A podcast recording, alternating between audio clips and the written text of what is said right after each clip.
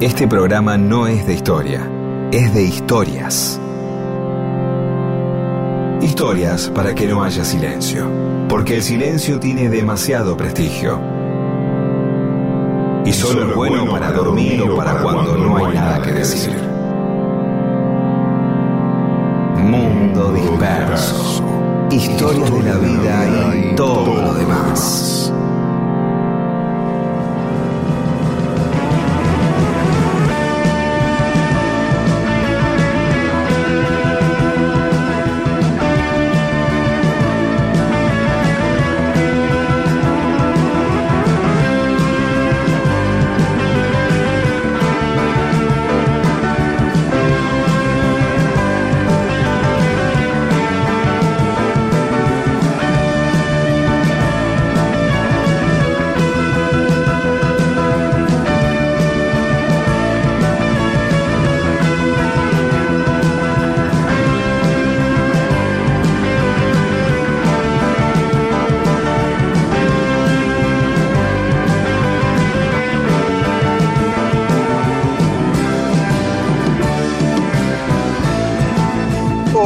Les va? Aquí estamos en Mundo Disperso. Somos Pedro Saborido, Daniel Míguez y nos acompañan Paula Weintraub, Olivia Dayes y Eamon. ¿Cómo andás, Pedro? Muy bien, muy bien. No tengo más que, que decir que eso. Bueno. Lo cual es mucho. ¿Sabes, Pedro, que hace poco escuché que se cumplieron 60 años de la muerte del Papa Juan XXIII? Bien. Que ese debe ser el primer recuerdo que yo tengo de mi vida. Ah, yo no. No hay cosa, No no, nacido. no, no había nacido, pero yo tendría tres, cuatro años. Estaba yendo al jardín de infantes, es la, la cosa más remota que recuerdo de mi vida. Me estaban llevando al jardín de infantes caminando y de frente vuelve un chico de la escuela y mi mamá le pregunta, ¿qué pasa que estás volviendo de la escuela? No hay clases porque murió el Papa. Ah, Porque yo la impactante, escuela claro. estaba cerrado. Y, y me qué claridad la escena, ¿eh? Claro, porque es una escena muy clara. Volvías del Eh. colegio, no hubo clases, y se interrumpió la rutina. Eso se forma un recuerdo cuando rompe el hábito, cuando de pronto aparece algo que es como una un disturbio en la rutina, se convierte en algo o traumático o no, pero es un recuerdo que tiene algo como Sí. para que queden fijadas las neuronas y te quedó fijado eso. ¿sí? Con el tiempo Sí. lo fuiste mejorando, lo fuiste puliendo. Claro, es, es otra consulta para nuestros oyentes y oyentas psicoanalistas, pero eh, Claro. yo eh, iba con tanta angustia al jardín de infantes, no quería saber Y apareció nada la liberación. infantes, que creo que esa fue una noticia fantástica Claro, para un niño no de tres años. que, claro, no hay que ir al jardín, papa, cada vez que se muere un papa, ¿no? Y vos como Claro. festejando, y cada Claro. vez que se muere un papa vos te sentís bien. Y decís, "¿Qué hijo de puta, sigue, boludo. Eh, ¿Entendés? Bueno, es un acto reflejo. ¿Sí? Que aparte era el papa bueno, ¿viste? Lo cual yo si soy Sí. el papa anterior y los que vinieron después, si yo qué onda, ¿cómo este es el papa bueno? ¿Y los otros qué? Ah, decís, ah, eran toda una banda de hijos de puta, entonces, bueno, no, hay que verlo. Este, pero siempre dicen eso, yo de- del que vino después, Pablo VI, Claro, bueno, claro, el concilio este, pero otro del Papa bueno, y ya el que viene de atrás dice, oh, ¿y ahora qué hago? ¿Entendés? Ya tengo que arrancar, digamos. Sí, la vara muy alta, claro.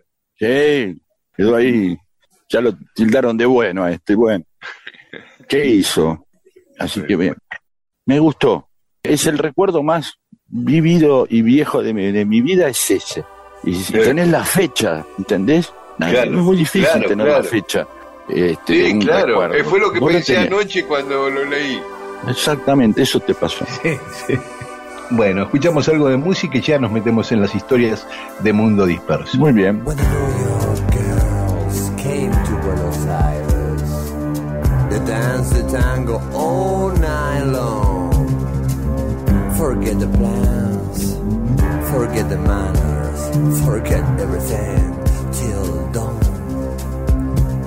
So I watched the girl walking down the street. They look like ghosts from the silver screen, and they have nowhere to go. So I said, Where are you going? What are you doing? And you know what they say to me, they just said, yeah.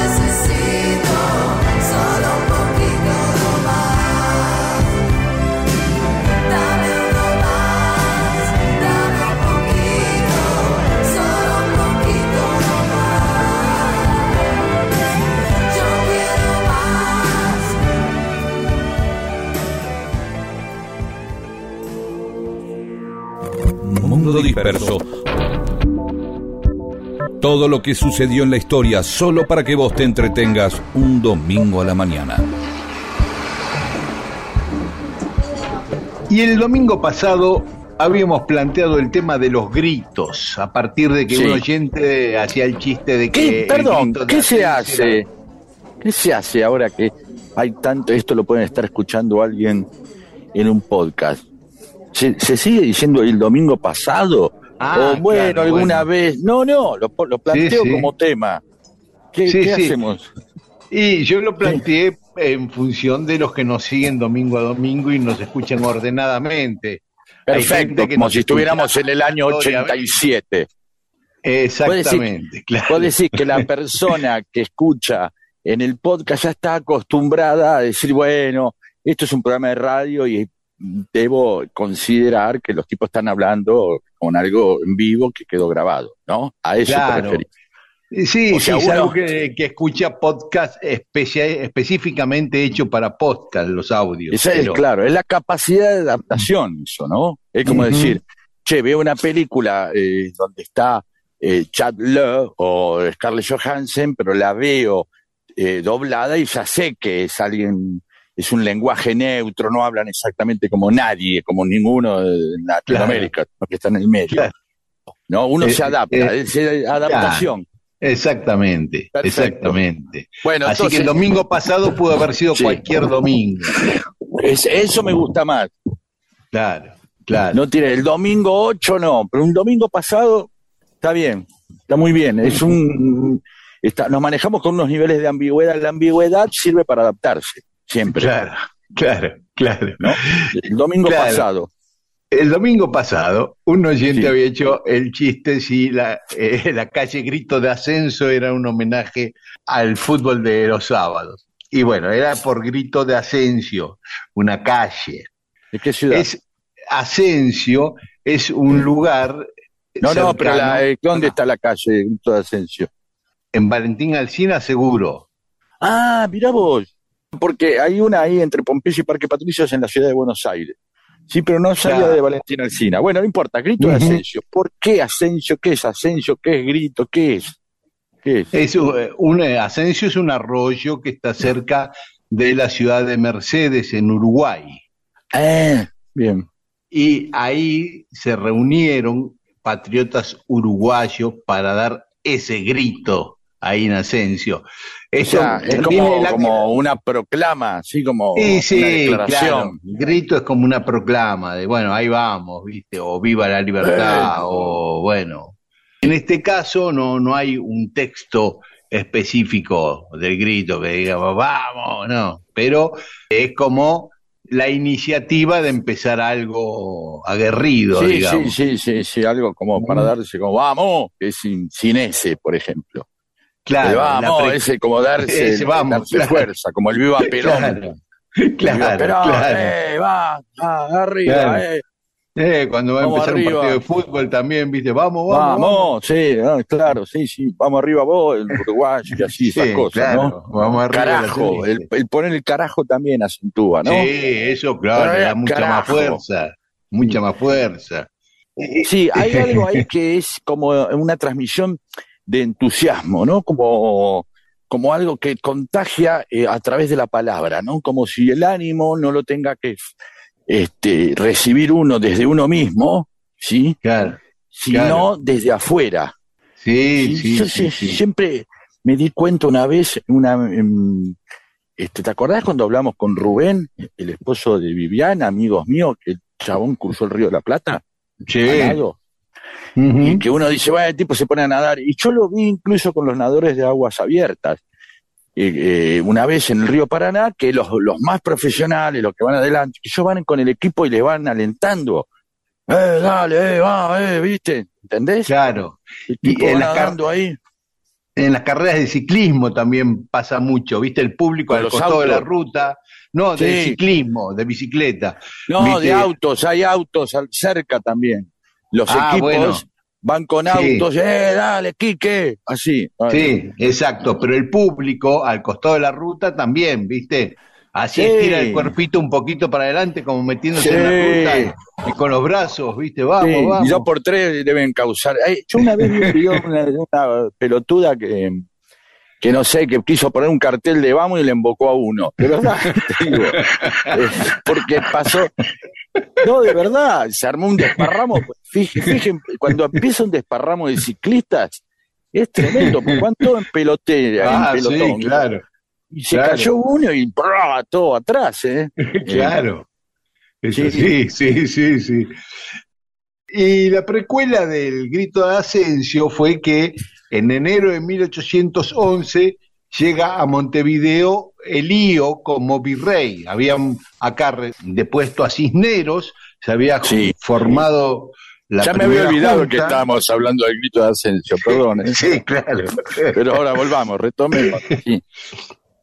Entonces, ¿qué hace España? Manda un nuevo virrey. Como no podía venir a Buenos Aires, donde ya estaba gobernando la primera junta, lo manda a Montevideo.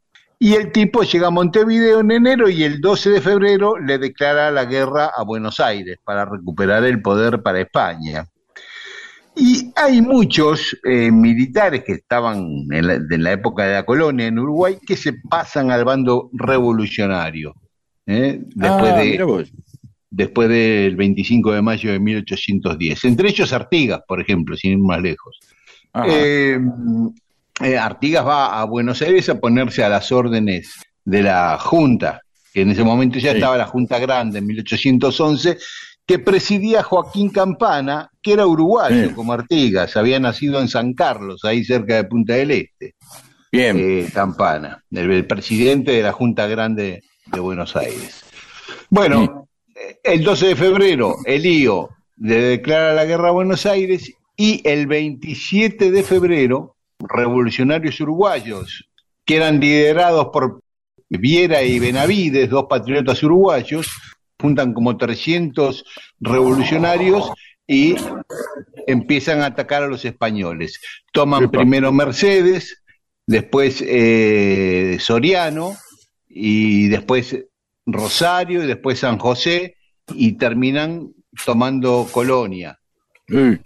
Sí. Es un levantamiento formidable que comenzó muy cerquita de, de Mercedes y en ese lugar, en Asensio, que ahora se llama, es el Parque Asensio, que yo lo visité, quienes vayan a Ah. Uruguay en auto por, por Sí. el puente de Gualeguaychú y Fraivento, Sí. eh, dense una vueltita, son, se desvían, cuando llegan a, a, a Mercedes se desvían 10 kilómetros y ahí Sí. está el parque donde estos patriotas uruguayos se reunieron y dieron el grito. Y hay, hay un escudo y una plaza y con todos los escudos de todos los departamentos eh, uruguayos.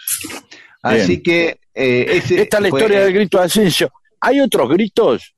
Hay, sí, ¿No hay un grito de más. Alcorta? el grito de Alcorta y el grito de Ipiranga. Si querés, escuchamos algo de música y después vamos a esos dos gritos. Dale, me encantaría. Podemos escuchar tuis y gritos, ¿no? O sea que estamos. Dale, sí, tuis y gritos de Asencios, Alcortas e Ipirangas. claro.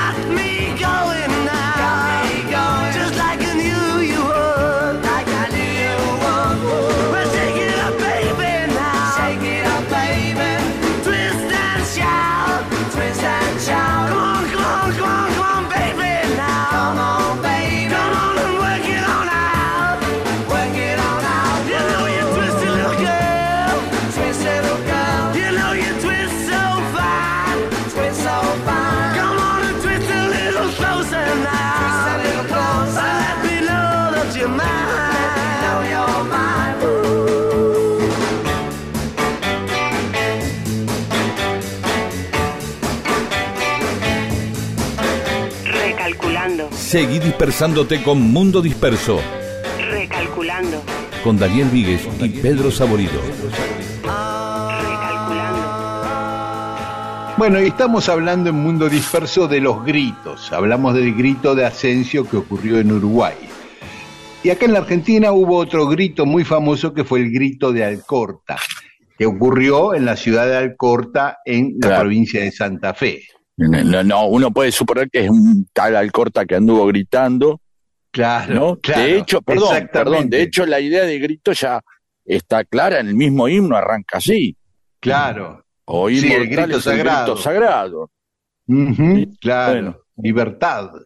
Sí, Eh, y, y, bueno, esto ocurrió en Alcorta en 1912, eran los chacareros, la- la- los pequeños campesinos que estaban sometidos por los grandes propietarios rurales, por los terratenientes, y empiezan una huelga para no seguir produciendo hasta que no se les cambien las condiciones, porque eran condiciones muy negreras, por ejemplo, eh, más o menos el alquiler de un campo costaba el 40% de lo que cosechaban. O sea, el 40% de la cosecha se lo tenían que dar a los grandes terratenientes claro.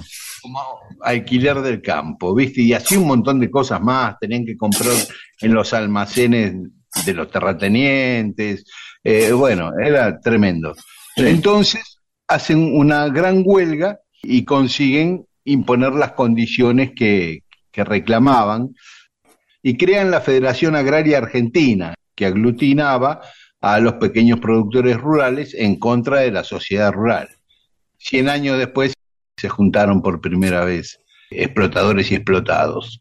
Y hay un gran protagonista, un italiano, un abogado italiano que se llamaba Francisco Tentri, que fue el que los organizó, el que los indujo a sindicalizarse en la Federación Agraria y fundaron la primera sede de la Federación Agraria en Rosario. Y este Tentri, cuatro años después de esto, en 1916, iba caminando hacia la sede de la Federación Agraria justamente y vino un sicario y le disparó y lo mató. Lo mataron a balazos, un crimen por encargo que nunca se aclaró quién fue el que lo mató, pero no quién lo mandó matar, ¿no? Claro. Eh, pero evidentemente fue una consecuencia Sí, de su efectos actividad, colaterales, obviamente. claro, efectos colaterales Exactamente, grito de su de trabajo. Alcorta. Sí, sí. Gran Sí. dato este, ¿eh? de la Federación Agraria que nació en contra de la otra y después ahora después se junta. Bueno, suele pasar Ujú. estas cosas, los acuerdos de clase. Eh. También vienen por ese lado. Y el grito de Ipiranga, El grito de Ipiranga ocurrió en Brasil. Ipiranga eh, actualmente es un barrio de San Pablo. Eh, ahí estaba en 1822 el hijo de Juan VI, el rey de Portugal, como habíamos contado muchas veces acá, Eh. se volvió después de, de estar muchos años en Brasil, la- la capital de Portugal. El tipo se vuelve a Lisboa y deja a su hijo, Pedro I, en Brasil. Pero el pibe se le revela Sí. y, y declara la independencia. Y O sea que todo fue un tema familiar, la independencia de. ¿No? es- es- eh, sí, De alguna manera. este- Sí. Sí, este pibe se alía a, de- digamos, a la en burguesía primera. eh, brasileña nacionalista y estando eh, en Ipiranga el 7 de septiembre de 1822 grita independencia o muerte y Sí. declara la independencia. Ah. Claro. Muy bien. ahí hay Mucho- un grito concreto, ¿viste? El grito es Sí. independencia o muerte. Sí. No, no, no es que quedó ahí, no, no, no, no, no, no queda registrado que gritan. También sospechoso, ¿no? La cosa de decir, che, el padre y el hijo habrán, se habrán puesto de acuerdo, mira, no se puede bancar más, se nos vienen encima, le dijo el padre. Digo, por ahí hay algo sospechoso que quizás es, está acordado con el padre, ¿no? Dice, rebelate contra mí y quédate al mando de ellos. Sí, pues si no, Sí. perdemos todos, si no, ¿no? Hay, hay una hipótesis histórica de una corriente historiográfica que mantiene esa hipótesis justamente claro, es obvio. diciendo que el padre eh, lo sabía, se hizo el gil, se lo consintió, le dijo por abajo de la mesa, bueno, vos mandate, yo me voy a oponer, te voy a putear. Claro, sí, no pasa nada. Pero quédate vos y todos dicen, ¿por qué el hijo se pone en contra del padre? Bueno, viste cómo son las cosas, así. Eh, no, de verdad, digo, Sí, sí, puede sí, haber algo, o sea, puede ser algo shakespeariano, viste, el hijo contra el padre, y otro puede agarrar y decir, mira, está todo arreglado, ya se veía venir encima, quedémonos con un pedazo y nos dividimos, vos hacete el como que sos de ellos, sí, sí, y, y- y el trasvasamiento generacional, por decir, y Claro. todos nos quedamos, y nos volvemos a quedar con poder. Claro, ¿sí? claro. Me rajo Ahora- y listo. No hay documentación que sostenga esta segunda hipótesis, pero no, la lógica, la lógica sí parece Ahora habría más. si no hay un par de cartas, no es como ahora que un par de WhatsApp te, ya te, te siguen minuto a minuto lo que haces. ¿no? Claro, Era- si no claro. encontrás una carta o algún testigo, tampoco podía servir mucho una, la tradición oral, sino, sino una documentación fehaciente. Bueno, hermosos Claro. los gritos de Ipiranga, de Alcorta y de Asensio. Uruguay, uno uruguayo, uno argentino y el otro brasilero. Mercosur. Desde el fondo de las ruinas hay una voz que grita y grita.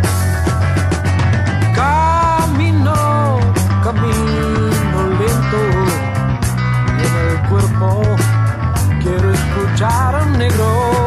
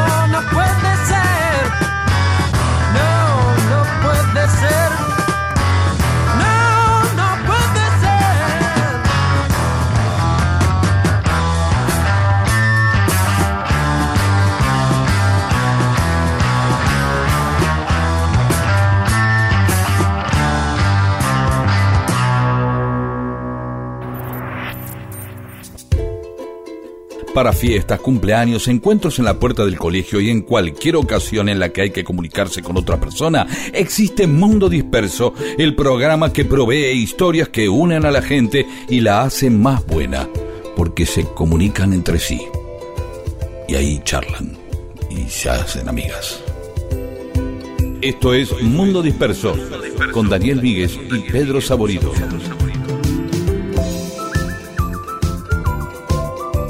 Y en Mundo Disperso tenemos mensajes de los oyentes. Bien, Cecil de Rosario nos dice que nos escucha por Spotify, pero de atrás para adelante, es decir, que primero escucha em, el programa donde eh, alguien, donde se satisfizo eh, el pedido de alguien, ¿se entiende? Ah, claro. Primero escucha eh, lo que contamos y después Y quién después, lo pidió. Ah, claro. Y ahora está en el payaso Plin Plin. Es una persona totalmente perdida en medio de, de un océano de, de- de temporal, de capítulos, y que es lo que traen el- el escuchar esto en formato podcast. ¿no? El presente lo determinás vos. Entonces Sí. está hablando del payaso Plin Plin, tiene 41 años, pero recuerda ir a cumpleaños donde el mismísimo payaso Plin Plin animaba la fiesta con un acordeón. ¿Así? Mira, Sí, así que calcula que se sabía muy bien la melodía, supone. Bueno, ya contamos la historia del payaso Plin. Agustín de la Ferrera, estoy escuchando programas viejos, otra persona que escucha programas viejos, y recientemente escuché el programa de la historia del varón Visa. En ese programa cuentan que Orson Welles anduvo por el conurbano. ¿Podrían contar la historia? sí, Supongo sí. que- Claro, bueno, ya Muy la pronto. contaremos. Sí. Muy Santiago Rovera, ¿cuándo pueden ir en este micro documento? Ah, una heroica mujer puntana, lo hice en el año 2012.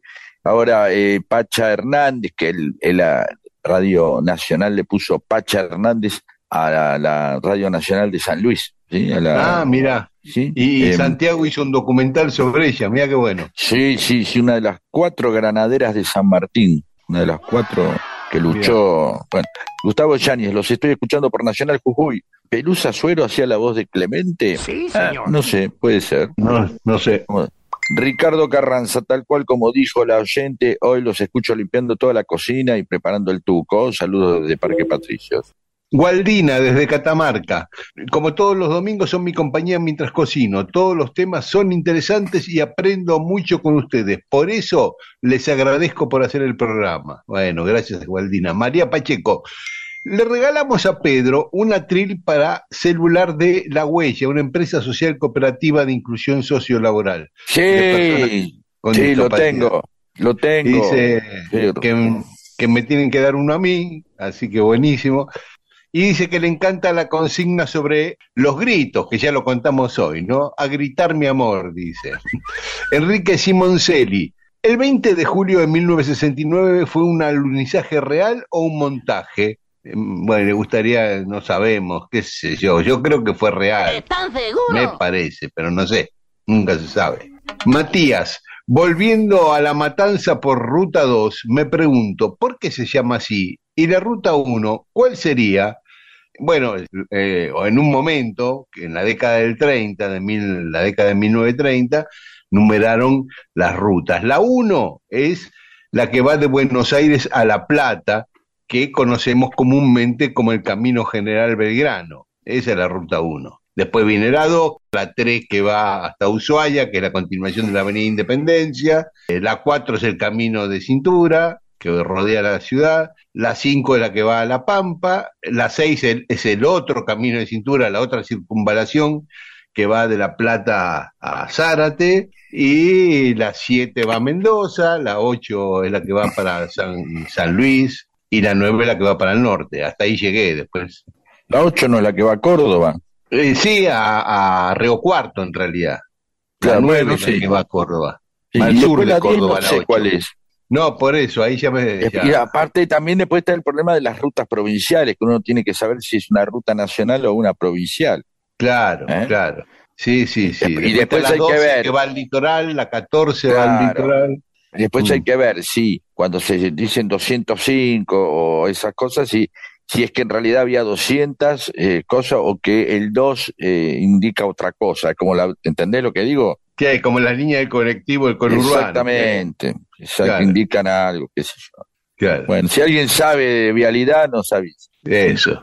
Maximino Versa, ¿pueden hablar de la fundación de la Santísima Trinidad? Sí, sí, hoy se cumple el aniversario, así que ya vamos a hablar. Eduardo Castaño, gracias por alimentar el Salieri mío con sus historias. Así es como se hacen las cosas bien.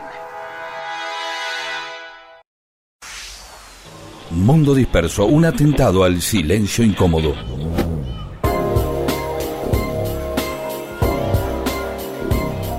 Y hoy en Mundo Disperso vamos a hablar de Sofonisba Anguisola. ¿Qué Vos es te preguntarás quién es. Es una chica, o fue Ya una ni chica. siquiera- es la primera vez que escucho esa palabra y encima en- me entero, me doy cuenta también que es un nombre. es un nombre. Sofonisba Anguisola fue una pintora del Renacimiento, la primera mujer que se conoce que tuvo fama como pintora durante el Renacimiento mismo.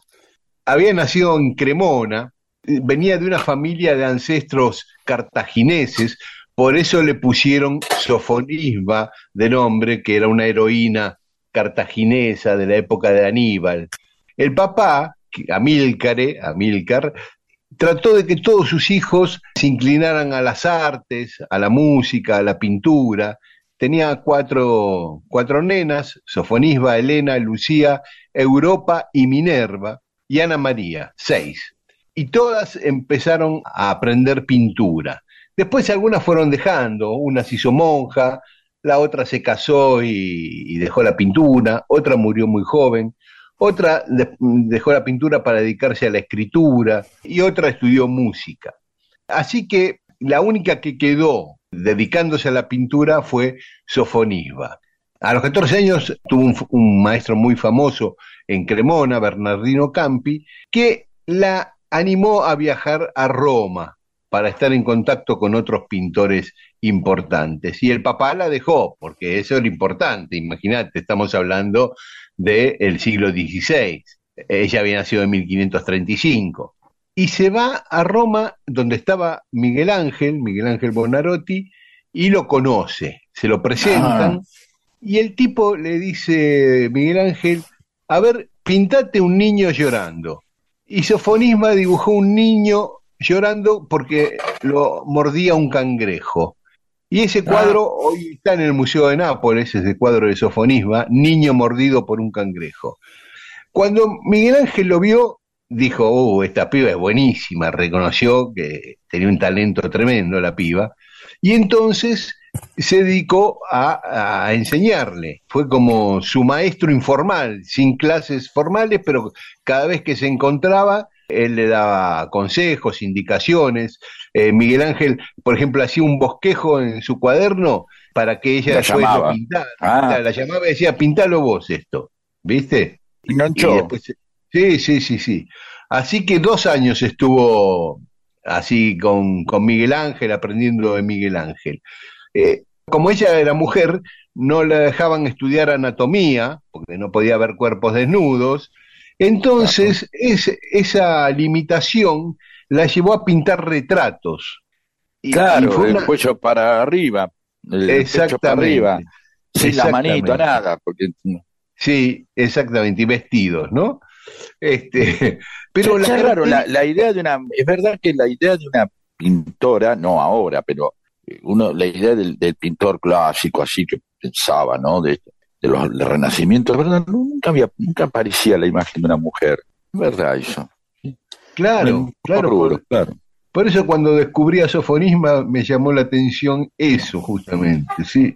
Y además eh, impuso un estilo en los retratos, no solo era una gran retratista, sino que ella empezó a pintar a gente en situaciones de vida cotidiana y en, en poses informales, cosa que era totalmente novedoso, porque hasta ese momento, viste, los retratos eran se todos posaba. Exactamente, exactamente. ella le, se le sacaba algún momento así, espontáneo, digamos, de la persona, una situación más Un difícil muy- porque el tipo no se quedaba quieto, obviamente. Quédate Eh. quieto mientras bajas un cajón de, de, de- de soda del armario. Claro, ¿no? claro. Bueno, por eso, por eso las fotos Eso es eran difícil, posadas, claro. Eran instantáneas. Cuando sacaba una foto llevaba segundos la exposición. Entonces, bueno, quédense todos quietos. Tal cual. Hay un cuadro muy famoso de ella donde están sus hermanas jugando al ajedrez, ¿no? Dos hermanas jugando al ajedrez, otra hermana mirando y ella misma mirando la escena, que tiene dos rarezas. Primero, esto que te decía de una situación de la vida cotidiana. Y segundo, que era rarísimo que las mujeres jugaran al ajedrez en aquella época, era un juego de hombres. Lo que habla también muy bien de los padres de estas chicas, que no solo le alentaron Claro. a pintar, sino que les enseñaron a jugar al ajedrez y cosas que no estaban, eh, no, no que no estaban permitidas, pero que no eran habituales para las mujeres, ¿no? Eh, Claro. este, y ese cuadro de las chicas jugando al ajedrez de Sofonisba está en el Museo Poznan en, en Polonia.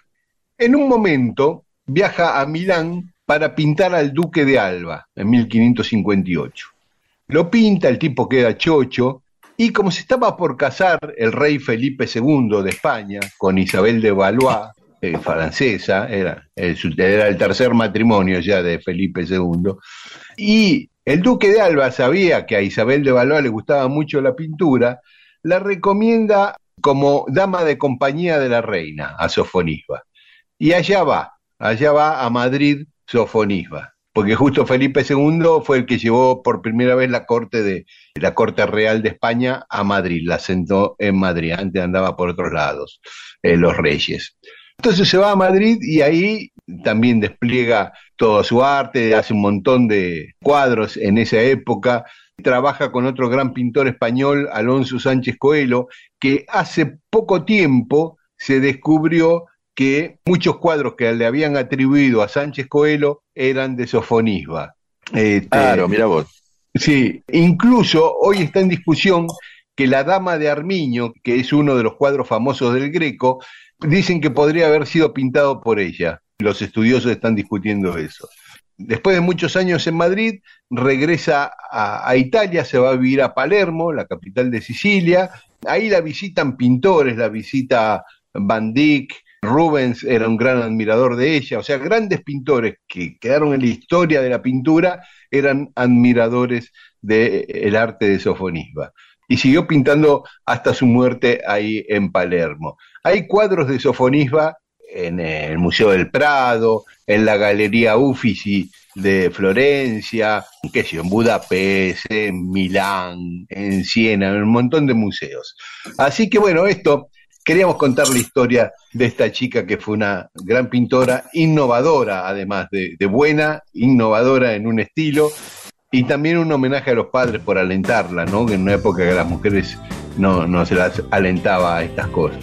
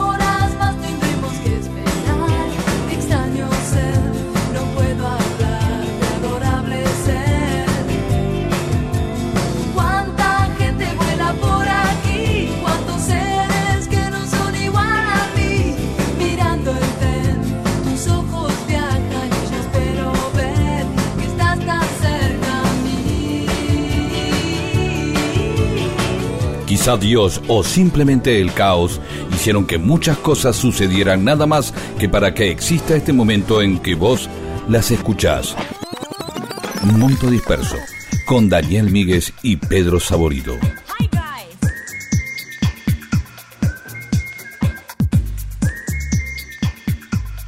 Y en Mundo Disperso, cosas que pasaron un día como hoy, un 11 de junio. En 1496 llegaba a España después de su segundo viaje a América Cristóbal Colón. Y ya no llegó, ¿no? Como después del primero que lo recibieron Era el reyes. segundo, nada, como el segundo hombre que llega a la luna, ya está, listo, más si vos sos el mismo. A ver, Claro. recordemos, la primera vez trajo plantas indígenas, unas cosas un poco de oro, y ahí lo recibieron y lo pasearon por todos lados, lo hicieron comer, usaron el probador de, comida de ellos para ellos, se pusieron al lado, lo trataron bárbaro el tipo, ¿no? Eh, Exactamente. sí. Sí, sí, Segunda, y la segunda vez, la tercera es cuando vuelve en cana, ¿no? El tipo ya lo traen Claro, en cana. También, La segunda tuvo que esperar ocho meses para que lo recibieran los reyes, ¿no? Este, llegó a Cádiz y recién lo recibieron ocho meses después en Burgos. Y cuando lo recibe, él le quería plantear que quería hacer el tercer viaje. Y el rey le dice, bueno, mira, tenemos que irnos a Medina del Campo, que era donde tenían otros castillos los reyes. Le dice, venite y me vas contando en el camino. ¿No? uh, qué embole. Claro, ya, viste. Como que vas a contarle a alguien a algo, mirá, tengo un negocio para hacer, y el tipo dice, sí, mirá, tengo que ir a ver a, a Independiente Aldo Civi, contame mientras eh, vamos para allá. Vení al entretiempo. Si, si- si van empatando, te doy bola. Claro, claro, claro. Este, igual después lo apoyaron para el tercer viaje, ¿no?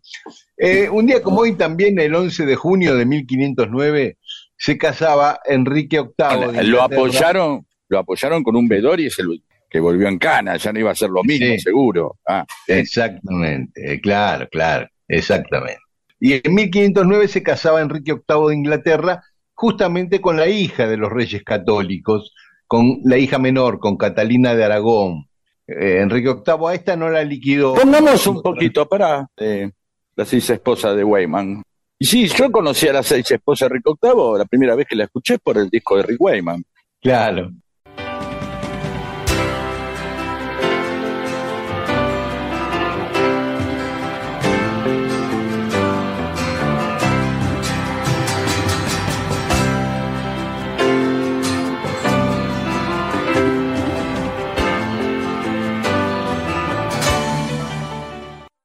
Bueno, ahí estaba, ahí estaba. Hermoso. Rick hermoso, Increíble que uno comprara discos eh, este, instrumentales, ¿no? Seis temas Sí. instrumentales.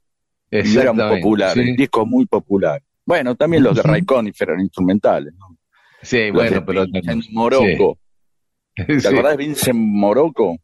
No, no me lo acuerdo de ese. Era Santos Lipesker, que cuando hacía esos discos se ponía, que igual que Malvicino, cuando hacía esos discos se ponía Alain Debré. ¿No te acordás? Ah, me- no, no sabía que era. 93 a- Horacio Malvicino era Alain Debré, ¿cómo no sabían? No, no lo sabía, no lo sabía. O si lo supe alguna vez, me 93 había años tiene Malvicino. Mirá, Sí, mirá vos. gran amigo Eh, de Piazzolla.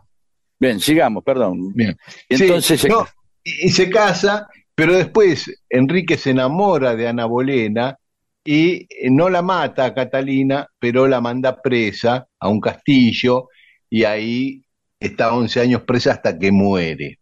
Qué hermoso nivel de dispersión te hice, ¿eh? Te salí de los Reyes Católicos y ya aparecí con. Iba para Santos Lipesker, la Orquesta Estable Canal 9, o Malvicino y la Canal 11, y ahí, no, o Piazzola, podemos enganchar para lo de Piazzola.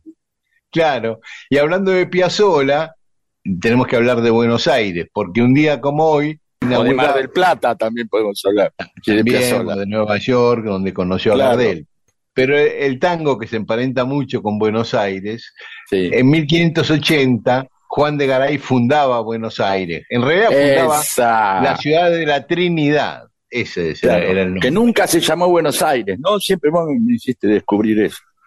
Sí, claro, recién eh, después de la reforma constitucional que se le da la autonomía a la ciudad de Buenos Aires y se hace la constitución de la ciudad de Buenos Aires, ahí figura el nombre oficial Ci- eh, Ciudad Autónoma de Buenos Aires.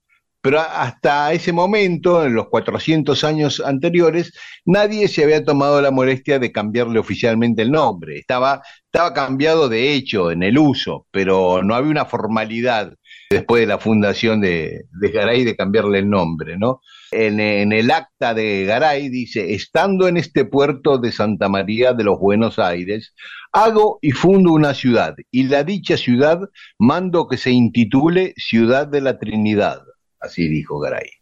Así que bueno, se vino con 63 pobladores de Asunción, de Paraguay, para acá, y con esa gente fundó Buenos Aires, le repartió tierras, él se agarró un terreno ahí frente a la Plaza de Mayo, sobre lo que es Avenida Rivadavia, en la... Dice, voy a esperar unos, esperar unos años me hago un- que se valorice. Claro. Eh, ah, venía una sola mujer, Ana Díaz, que después vamos, un día vamos a contar la historia de Ana Díaz. Bueno, después Garay fue y vino un par de veces a, Asunción y cuando estaba volviendo a Asunción paró a dormir en una isla en el Paraná, eh, se bajó del barco para dormir más cómodo y ahí lo liquidaron Error. No, claro. No se sabe bien si por Varadero, por San Pedro, no está claro exactamente el lugar donde lo mataron. En 1783 empezaba la erupción de un volcán, el volcán Laki en Islandia, que estuvo largando lava, humo y gases tóxicos durante ocho meses y mató al 20% de la población de Islandia. Tremendo. Pero no solo afectó a Islandia, eh, afectó a toda Europa, las cenizas volcánicas y los gases tóxicos arruinaron todas las cosechas por varios años y murieron 6 millones de personas en Europa por los efectos directos del volcán o por hambre. ¿eh? Se produjo una hambruna tremenda por el problema con las cosechas. Un día como hoy también, en 1826, se enfrentaba la Armada Argentina con la brasileña. ¿eh? El almirante Brown derrotaba a las fuerzas navales brasileñas que estaban en guerra con Argentina porque Uruguay había caído en manos de Brasil. Y después de los 33 orientales se independizan de Brasil y proclaman que quieren volver a pertenecer a la Argentina. Entonces los brasileños se vienen con todo a bombardear a Argentina y se produce el combate frente a la costa de Buenos Aires. La gente miraba desde la costa el combate, el famoso combate de los pozos, que hay una calle en Buenos Aires que lo homenajea y le llamaban los pozos en el agua del río, ¿no?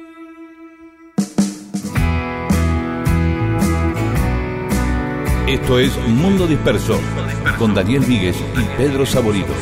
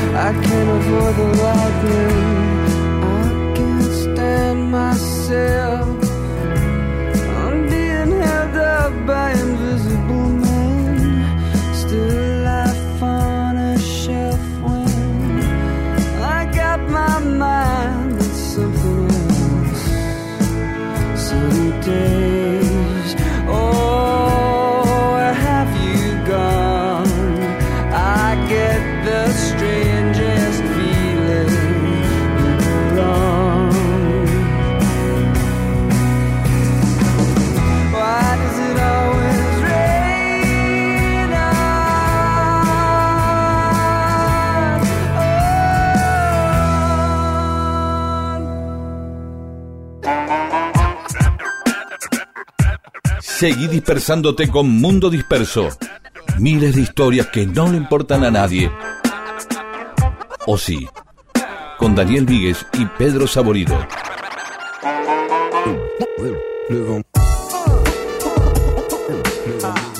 Y en Mundo Disperso tenemos más mensajes de los oyentes. Adrián Ruiz, sobre temas de medicina casera, cuando tuve mi primer orzuelo, me dijeron que caliente un anillo, me lo ponga, agarré una pinza de mi viejo y la calenté en la hornalla, imagino, uff, no. Uh, tremendo. Bueno, otro la balanda.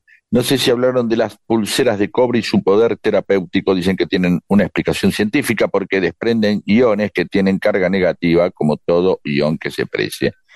Ah, mira. Gente, tenemos científicos. Fabián Jiménez dice que mm, recuerda cuando era chico lo curaban de algún problema estomacal poniéndole hojas de lechuga en el estómago y con una venda lo envolvían y así se quedaba toda la noche. No se no no recuerda si lo curaban o no, pero supone que algo lo curaba. Una- Analía una Soria, mirá vos, sí, hoja de lechuga en la panza, es fácil además. Analía Soria, esta semana a mi hijo, que es hiperreactivo bronquial, le dio un ataque de tos fatal. No sabía con qué aliviarlo. Las guardias estaban saturadas, me daban turno para 72 horas, así que una gente que conoce y que tiene una huerta orgánica le comentó de una planta que ella jamás había escuchado, perilla o giso, o también le dicen falsa albahaca morada, esos tres nombres. Sí, señor. Y dice que es muy usada en la medicina oriental y en gastronomía, pero le resultó muy efectiva para los problemas bronquiales del nene. Así que mira, atenti. Marta, gracias por poner aquelarre. ¿Quién era la señora enamorada del yerno que siguió la fiesta cuando su marido murió? Lucecita. No me quemes. Era la mujer de Godoy Cruz. Marcelo Cauteres, 7-Up ah, es 7 arriba, indica el pH o su grado de acidez alcalinidad. 7 es pH neutro, ya que va de 1 ácido a 14 alcalino. Por eso arriba de 7 empieza a ser alcalino y genera menos acidez que el resto de las gaseosas. Y eso es lo Ah, que era. vendían, evidentemente. Che, esta no, no tiene acidez. no me comes esto, cosa. Y Marcelo Daniel Carles Lara va por el mismo lado. de- nos dice que hace mucho que no nos escribe, pero que sigue vivito y escuchándolos. Dice, el nombre de la 7-Up deriva del valor de el pH, que significa potencial hidrógeno, pH, y que es una escala que designa el grado de acidez o alcalinidad de una sustancia. Las sustancias de pH de 0 a 6 son ácidas. Las de pH 7 son neutras, por eso se ven y las de 8 a 14 son alcalinas. Hay que aclarar que no siempre el pH de una sustancia indica que es agresiva. Por ejemplo, el jugo de limón tiene un pH entre 2 y 3, pero tomar jugo de limón no te mata. Y el ácido nítrico tiene un pH bueno, pero no le recomiendo tomar ácido nítrico. Por eso, perfecto. Sobre los discos del 73, eh, Selling England by the Pound, o sea, vendiendo Inglaterra por una libra, idioma- idiomáticamente sería vendiendo Inglaterra al peso. ¿no? Bueno, está bien, abrazos, nos aclara cómo es la, tra- la traducción. Claro. Hasta la Lomir lo dice mal, no es por una libra, bien. Este, the pound, claro, por peso, es como no por una cantidad de dinero, sino por la forma en que se vende, por kilo, ¿no? Diría uno. Claro, claro, No por claro. peso. Germán Luis Miranda, en el 73 volvió Perón y me recibí de electrotécnico en el Otto Kraus. El 73 fue un año maravilloso, mágico por todas las cosas que pasaron y en música fue extraordinario. Yo no la cambio por nada. Patricia de Martínez, los escucho seguido, pero hoy los quiero más que nunca porque pusieron música del 73. Ay, mira vos. Eh, Carlos Daniel Gilman, a la detallada lista de discos notables editados en el año 73, yo agregaría, dice Carlos, el notable LP del grupo Los Jaivas titulado La Ventana. Ah, es verdad. Susana Figini, pasan los años y sigo sin entender de qué hablan las canciones de rock nacional, que lo pario por las letras, dicen. Bien. Sí, y según qué canción, ¿no? Bueno, sí, pero en general muchas veces Sí. es verdad. Sí, sí, sí. Fermut, ¿qué año el 73? Por Dios, a todos los niveles, ¿no? Yo tenía 10 años como Fito, pero lo tengo grabado a fuego. Guillermo, un ex tigrense que está en Tras la Sierra, Dice que el disco vendiendo Inglaterra al claro, que vendiendo Inglaterra al peso, no por una libra, lo mismo que decía el otro oyente, porque pound es la misma palabra, por eso la confusión. Me recuerda la traducción de Please Please Me como por favor yo. Claro, porque la versión argentina del disco de Génesis decía vendiendo Inglaterra por una libra, eh, venía traducido así. Quique Estocco. Vamos con el 73, Perón, Huracán de Menotti, que creo que fue uno de los mejores equipos de la historia, Muerte en la Catedral, una obra maestra de Lito, y también Roque Narvaja sacó Octubre o Chimango. Ah, puede ser, sí, sí.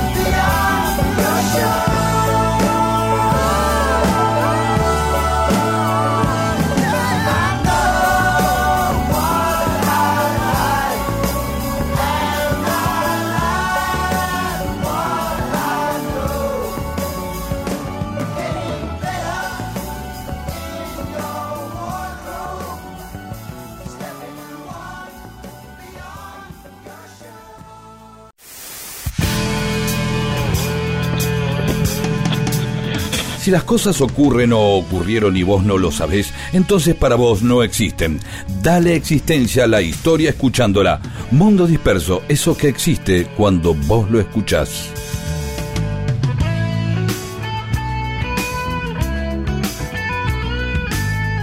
Y en Mundo Disperso, algunas otras cosas que ocurrieron un día como hoy. En 1830, el gobernador de federal de Mendoza, Juan Corbalán, es derrocado por los unitarios, se va hacia el sur de Mendoza, a Malargüe, ahí cerca de Las Leñas, a reunirse con sus amigos, los caciques pehuenches, Coleto y Mulato, se va a refugiar ahí en las tolderías de ellos para reagruparse y tratar de retomar el poder en Mendoza. Pero Coleto y Mulato lo traicionan y arreglan con los hermanos Pincheira, que eran unos monárquicos. con ese eh, nombre. Sí, eran unos hermanos chilenos que primero combatían a los patriotas. este, Que a tiene una favor de casa de España. repuestos, se llama Peña. Hermano Pincheira. claro. ¿A dónde vas? Anda, me falta un- ver un buje. Anda lo de los Pincheira. Que puede estar eh, Jorge o el hermano. Una gomería no podés tener si te llama Pincheira. Pero no importa, con ese nombre y te van a traicionar con ese nombre. Primero eh, ellos combatían a los patriotas a favor de España. Después cuando se consolidó la independencia de nuestros países, ellos combatían a los federales. Y bueno, pum, ahí Coleto y Mulato arreglaron con los Pincheira y traicionaron a Corbalán. Y también Sí. ahí mataron a Juan Agustín Maza, Otros dos, Coleto sido- y Mulato, también son dos nombres de payaso, ¿no? De dúo cómico. ¿O no? Si te- con los hermanos Pincheira y Coleto y Mulato, pertenece a los hermanos. Pincheira y Colato. Sí, pero no te metas en nada, tomátela, no puedes arreglar nada con esa gente. Lo si- Lo siento por Aldao y por Corbalán, pero Y en 1904, en Buenos Aires, se funda el Automóvil Club Argentino, que yo me preguntaba cuántos autos habría para que se funde. Busqué el dato y encontré que había en la Argentina 130 autos en ese momento. nada más. uno, uno piensa Automóvil Club Argentino "Ah, tiene que haber miles de autos. No, porque precisamente hay un club porque son pocos. No hay un, un- un club para de gente que compre determinada. Pero la bandera, pero sí hay clubes específicos. Por ejemplo, un amigo mío se compró una esas estufas Tromen y resulta que hay sitios y foros donde discuten y la puertita de este, y qué leña le pones, y me está dando mal olor. Es decir, se agrupan y como eran muy poquitos, obviamente dicen, los 150 agrupemos no, porque te falta algo, se te, tenés que ir a lo de los hermanos Pinchera a buscar un... re- ¿Entendés? Y ahí es, claro, por eso te quiero decir, eh, los clubes nacen precisamente de agruparse, porque por una necesidad, como las colectividades. ¿Por qué no funcionan tanto las colectividades italianas? Porque está, lleno ahora, pero cuando son poquitos se te tienen que juntar. ¿Entendés? Claro. Ahí Claro, nació claro. el Automóvil Club que ahora hay por todos lados. ¿no? Claro. Porque el primer auto había llegado en 1892 y 12 años después había 130 autos que eran todos de la alta aristocracia eh, argentina, ¿no? Porque eran tipos de mucha guita los que tenían auto. En 1935 en Nueva Jersey, el inventor Edwin Armstrong hace funcionar por primera vez una radio FM. Muy bien. Sí. Después vendría ahí la Rock and Pop, ¿verdad? la Aspen, pero todo arrancó ahí, ¿eh? en 1935, National Rock, con este tipo. No sabía que era tan viejo. Y en 1955 se produce el desastre de Le Mans en la carrera Las 24 Horas de Le Mans, donde estaba compitiendo Juan Manuel Fangio. e Iba peleando cabeza a cabeza con Pierre Levesque. Vino otro tipo, otro piloto, lo choca a Levesque, sale volando el auto de Levesque para la tribuna y explota arriba de los espectadores. Aparte de Levesque, murieron 82, Tremendo. sí, 82 espectadores, la peor tragedia en una carrera de autos de la historia. Igual la carrera se siguió corriendo, ¿eh? Y el que ganó este, levantó la copa, festejó, después lo criticaron mucho por eso. En 1962 se produce la única fuga de la prisión en la isla de Alcatraz, que se suponía que era imposible evadirse de ahí. Bueno, y tres tipos, Frank Morris y los hermanos John y Clarence Anglin, se escapan un día como hoy. El gobierno de Estados Unidos dijo que habían muerto ahogados, ¿no? Como para reforzar que era imposible escaparse de ahí. Pero investigaciones ya en este siglo descubrieron que no, que por lo menos los hermanos Anglin vivieron muchos años. En No podían 1970 andar diciendo que acá se jugó gente y reconocer. Pues, sí, sí. Armó Claro. entusiasmo. Claro, por eso dijeron que murieron ahogados. Pero la hermana de, de los Anglin dijo hace poco que en 1973, cuando murió su mamá, los hermanos fueron al velorio de la madre disfrazados de mujer. Y después apareció un primo diciendo que en 1975 los había ido a visitar a Río de Janeiro, que vivían en Río de Janeiro. Del otro de Morris no se supo nada, pero estos se escaparon efectivamente. Y un día como hoy, en 1982, llegaba a la Argentina Juan Pablo II, el Papa, en el marco de la Guerra de Malvinas, y en 2002 Estados Unidos reconoce que el italiano Antonio Meucci es el verdadero inventor del teléfono y no el estadounidense Graham Bell. ¿no? Ah, Que le fue- tiraron unos mangos, por lo menos. no, ya, Meucci había, se había despedido hace mucho, pero fue eh, toda una maniobra de Graham Bell para quedarse con la patente. Hubo un juicio incluso, pero la cuestión es que se le hizo honor a Meucci y que Bell era un chorro de patentes. Y un día como hoy nacía Manuel Dorrego, también nacía Juan L. Ortiz, el poeta entrerriano, que nació en Puerto Ruiz y cerca de Gualeguay, en 1896. Dos años después nacía Domingo Mercante, en 1898, el gobernador de la provincia de Buenos Aires. Dos años después que Mercante nacía Leopoldo Marechal, el gran escritor argentino, Y el mismo día que nacía Marechal, nacía una persona totalmente opuesta, un polo opuesto a Marechal, Carmen Polo, la mujer de Franco, del dictador Francisco Franco. Y en Honduras hoy se está festejando el Día del Estudiante, así que a todos los estudiantes hondureños que escuchan Mundo Disperso le mandamos un abrazo.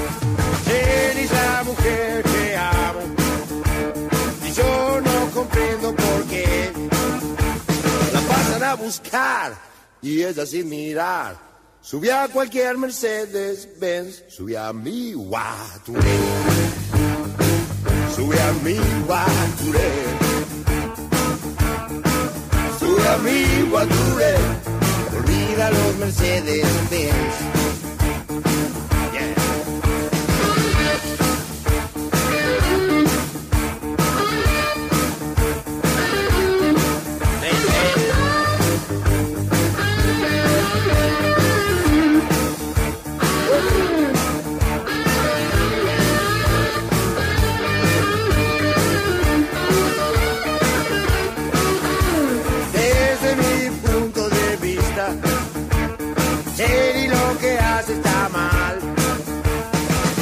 mira quién, se cree que está bien. Lo hace sin saber por qué. Sube a mi guaturé. Sube a mi guaturé. Sube a mi guaturé. Olvida los Mercedes Benz.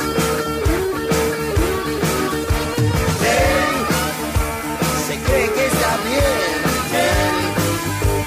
Lo hace sin saber. Sube a mi guature, olvida los Mercedes.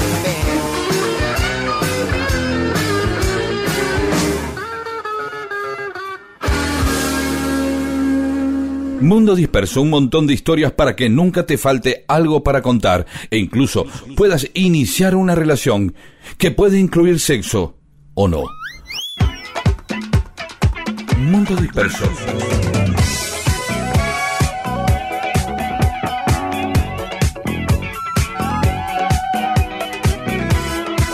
¿Sabes, Pedro, que el otro día discutía con uno sobre cuál era el club más viejo de la AFA, ¿no? Él creo que me decía Quilmes, yo le decía que era gimnasia.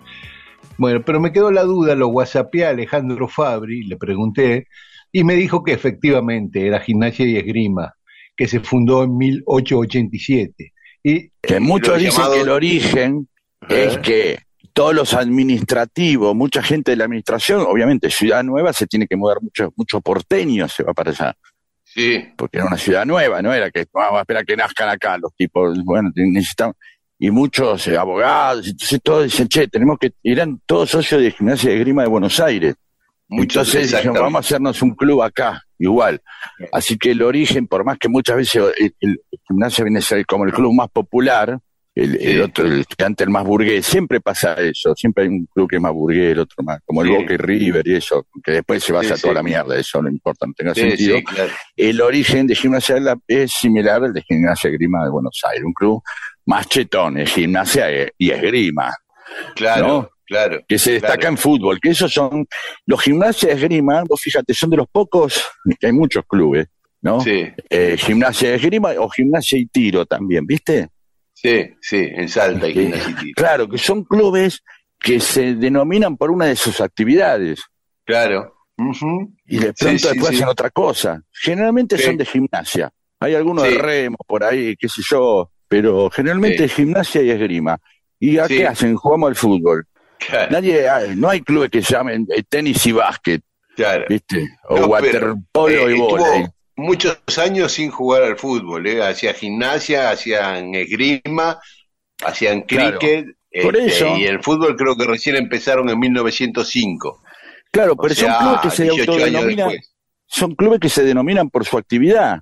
No tienen un nombre en realidad Mm, claro, ¿Qué hacen? Gimnasia claro, acá el, no- el, no- el nombre del club es La Plata, nosotros le llamamos gimnasia de esgrima, pero es La Plata. ¿Sí? Este, como, Ah. y claro, Club de Gimnasia y Esgrima, La Plata. Ah, yo eh, pensé que era de La Plata. No, no es de La Plata, no es como estudiantes, que le pusieron el de La Plata para diferenciarse de estudiantes de caseros, que se llamaba se llama estudiantes a secas, Nosotros Sí. le decimos de casero como para Sí, identificarlo. y recordemos que cuando La Plata se llamaba Eva Perón, se llamaba Gimnasia Esgrima Eva Perón y el otro era este, estudiantes de Eva Perón. Exactamente, Y exactamente. que vos tenés unas figuritas. Sí, sí, Bien. sí. Bueno, estoy, muy Este, estoy, bueno. estoy muy diletante hoy, perdón. Pero está muy bien porque eh, Gimnasia, del Sí. cual era fanático Favaloro, René Favaloro. Ah, mira vos. eh, Sí, sí, sí, sí. Porque él era del barrio del Mondongo, Favaloro, donde casi todos son hinchas de gimnasia en ese barrio de La Plata, el barrio del Mondongo. Es más, de ahí le viene el apodo de los triperos a gimnasia porque había ahí dos o tres frigoríficos muy grandes y la mayoría de los hinchas de gimnasia trabajaban ahí, ¿no? En los frigoríficos. Entonces le decían los triperos, como a, eh, estudiantes que eran este, básicamente estudiantes de la Universidad de La Plata, le decían los pincharratas porque decía que andaban... medicina y biología y entonces andaban pinchando ratas. Sí. Pero la mayoría Sí. son clubes atléticos. Sí, Este, sí, que aparte tienen, el Racing en una época muchas veces era club atlético, el- he, visto el CARC, Claro. como el de Rosario Central, lo cual es, Claro. aparte es Club Atlético Racing Club. Claro, raro, no, ¿no? pero decía, es Racing Club. Y después otro club, y esto sí, claro, eh, y porque uno tiene que dormir, ¿por qué se llama, si es Central Córdoba, si está en Santiago del Estero? Porque hay centrales Córdoba por muchos lados. Eh, por el ferrocarril. Rosario. Claro, pues se llamaba Central Córdoba el ferrocarril. Esto le decimos a la gente que no sabe. ¿sí? Claro, claro, claro. Ayer, ayer uno sorprendía a alguien eh, contándole que la estación Pacífico viene de que el, el ferrocarril se llamaba el Pacífico y no me creía que el ferrocarril San Martín llegaba al Pacífico. Mirá vos. Y decía, sí, llegaba al Pacífico, atravesaba la, Sí, sí. la- había túneles, todo, y llegaba al Pacífico. De ahí la zona, finalmente, es- hay una zona en Palermo que se le dice Pacífico, porque está la estación Pacífico del ferrocarril del Pacífico. Claro. Ya no se llama más así, se llama San Martín. Recordemos generalmente que cada ferrocarril tiene un prócer que tiene que ver con el lugar a donde va. Belgrano es el norte, San Martín porque va a los Andes, el Sarmiento porque supongo que va para ese lado también. No la tengo muy clara, el Sarmiento que va para ese. Si llega a va San para el no. oeste, va para el oeste, claro. Este, Urquiza porque va para Entre Ríos y Roca porque va para el sur, reivindicando la campaña del desierto de alguna manera. Sí. Bueno, perdón, no me meto Y más. Por lo que decías, eh, que hay varios centrales, Central Córdoba, está el de, también el de Rosario, por lo mismo, por el ferrocarril, y el de Córdoba, Instituto Atlético Central Córdoba, que en vez de decirle Central Córdoba le decimos instituto, que es raro también, Sí, le quedó claro. es Sí, como decirle claro. club a los demás. Claro. ¿Con quién juegan? Con club. Claro, claro, Sí. No todos son clubes, porque Argentino Junior es asociación atlética. claro, exactamente.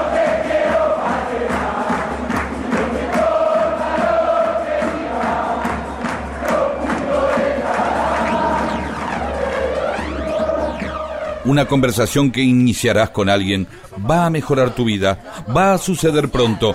Es mejor que tengas temas para animarla. Mundo disperso, un atentado al incómodo silencio.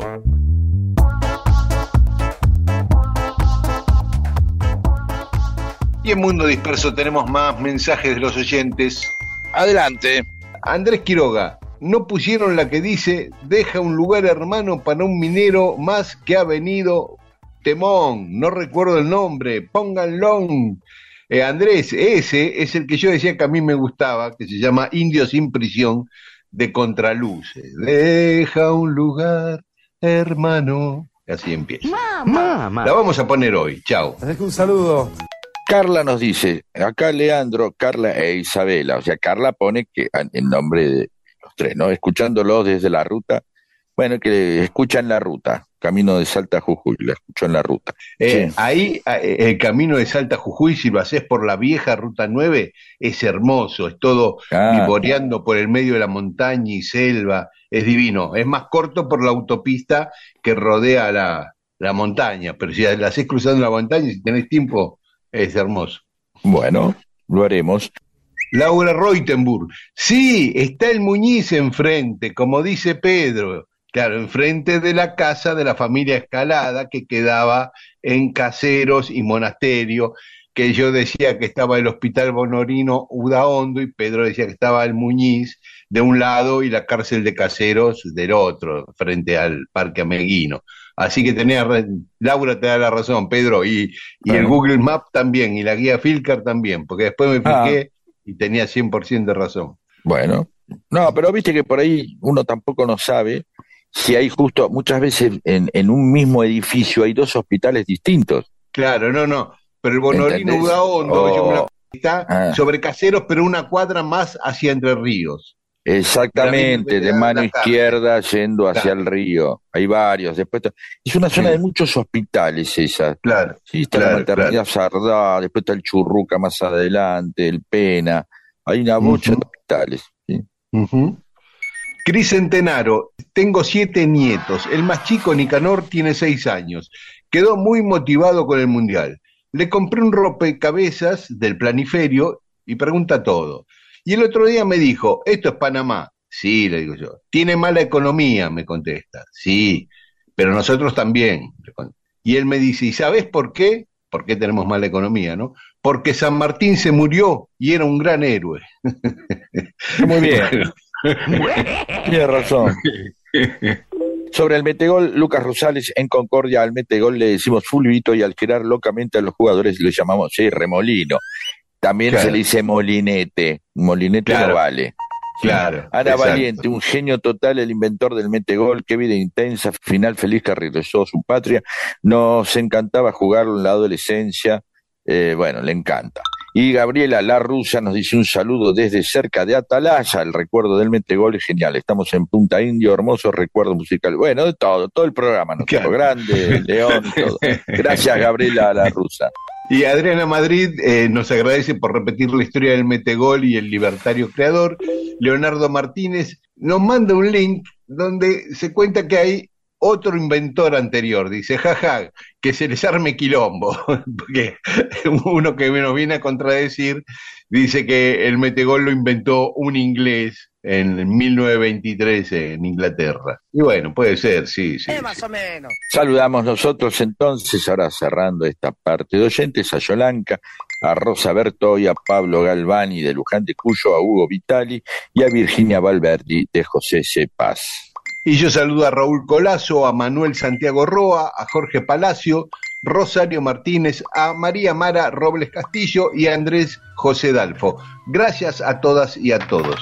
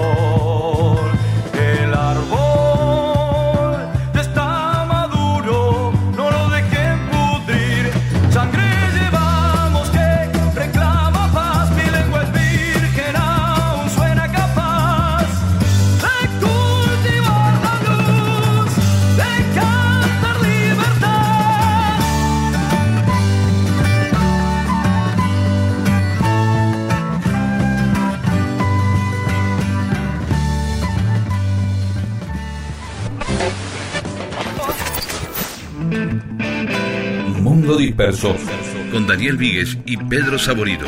Todo lo que sucedió en la historia solo para que vos te entretengas un domingo a la mañana.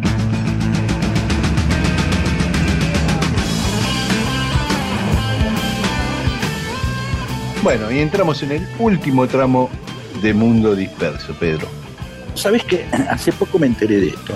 Y tengo una perra chiquitita en casa nueva, ¿sí? Que Sí. trajo Sofi.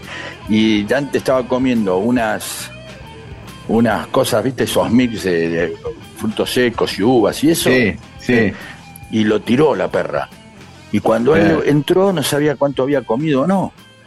Claro. Y entonces me digo, me dice, papá, no sé, lo de las...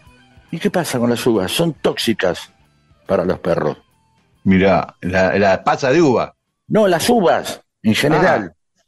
Mirá. Eh, y yo digo, bueno, será medio internet, eso, no sé, qué sé yo. Ni me investigué, bueno, vamos al- a la veterinaria. Y ahí, che, ¿qué tal? ¿Qué pasó? Comió uvas. Y automáticamente la veterinaria dijo, ¿cuánto? No sabemos. Vení, pasala, listo.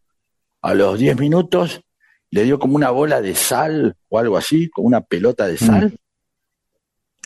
Y ¡frua! largó todo. La. Claro. Sí, y ya estaban las uvas afuera. Pero lo que no Mirá sabía vos. que las uvas son tóxicas para los perros. Mirá vos, mirá vos, yo tampoco. Eh, bueno, te acabas de enterar, averigüen y es así. Digo, fue, la, Ujú. fue a la veterinaria. Claro. Sí, digo, Sí, sí, sí, por eso. ¿no? Claro. Sí, obviamente. Pero te digo eso, y lo de la bola de sal me hizo. eh, no sé qué, era, estaba muy tranquila, vomitó muy tranquila. Yo, en realidad, cuando eh, el vómito le tenía mucho miedo, hasta de grande, y, y le tengo algo de terror al vómito. Es una escena. Mm. Viste que hay gente. Mi mamá se sentía muy Mirá que mal, debe haber se- gente comiendo, ¿eh? Debe haber gente no comiendo. importa, bueno, pero te quiero decir, no, no voy a entrar en detalle. Pero mi mamá se sentía muy mal, le caía algo mal, y de pronto tenía la cosa de se metía los dedos y vomitaba. Ah, sí. Sí, en sí, cambio, sí. yo cuando la escena del vómito era terrorífica, era como, "Ay, prefiero que no pase. Si bien es Claro. aliviante, es, eh, te- es un gran alivio, Claro, claro. ¿viste? Pero bueno, eh, sí, adelante. No, nada, nada. Mi gesto era porque ya nos tenemos que ir. Nos encontramos el domingo que viene aquí en AM870 Radio Nacional y esta noche nos pueden escuchar en Nacional Rock 93.7. Chau, hasta el domingo. ¿Quién dijo que siempre habremos de esperar? Para que nos saquen un poco a pasear. ¡Ah! Hoy aquí desde mi cucha, bajo un cielo igual. Estoy esperando el año de mi fuga total. Y ese día sé que voy a poder cantarle al sol, me ando en mi cadena. Oh. Estaré siempre aquí y aquí moriré, oyendo a mi amigo, oyendo a mi amigo que dice. Tira, tira, tira, hermano perro. Tira, tira, tira, hermano perro. Tira, tira, tira, tira, tira.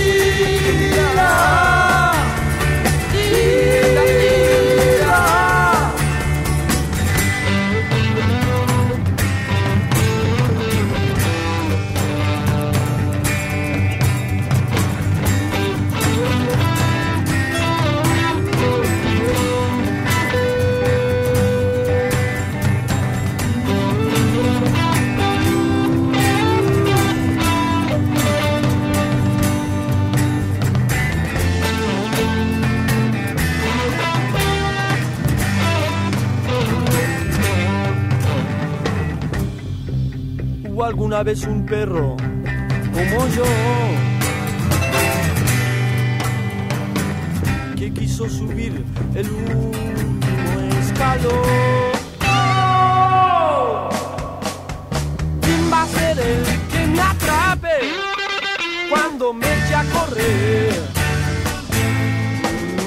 Mientras tenga espacio libre, no me entregaré. Día sé que voy a subir a un árbol y allí podré con medio ser por fin. Pues estaré siempre aquí y aquí moriré, oyendo a mi amigo, oyendo a mi amigo, oyendo a mi amigo que dice. Tira, tira, tira, hermano. Tira, tira, tira, hermano Pedro. Tira, tira, tira, tira, tira.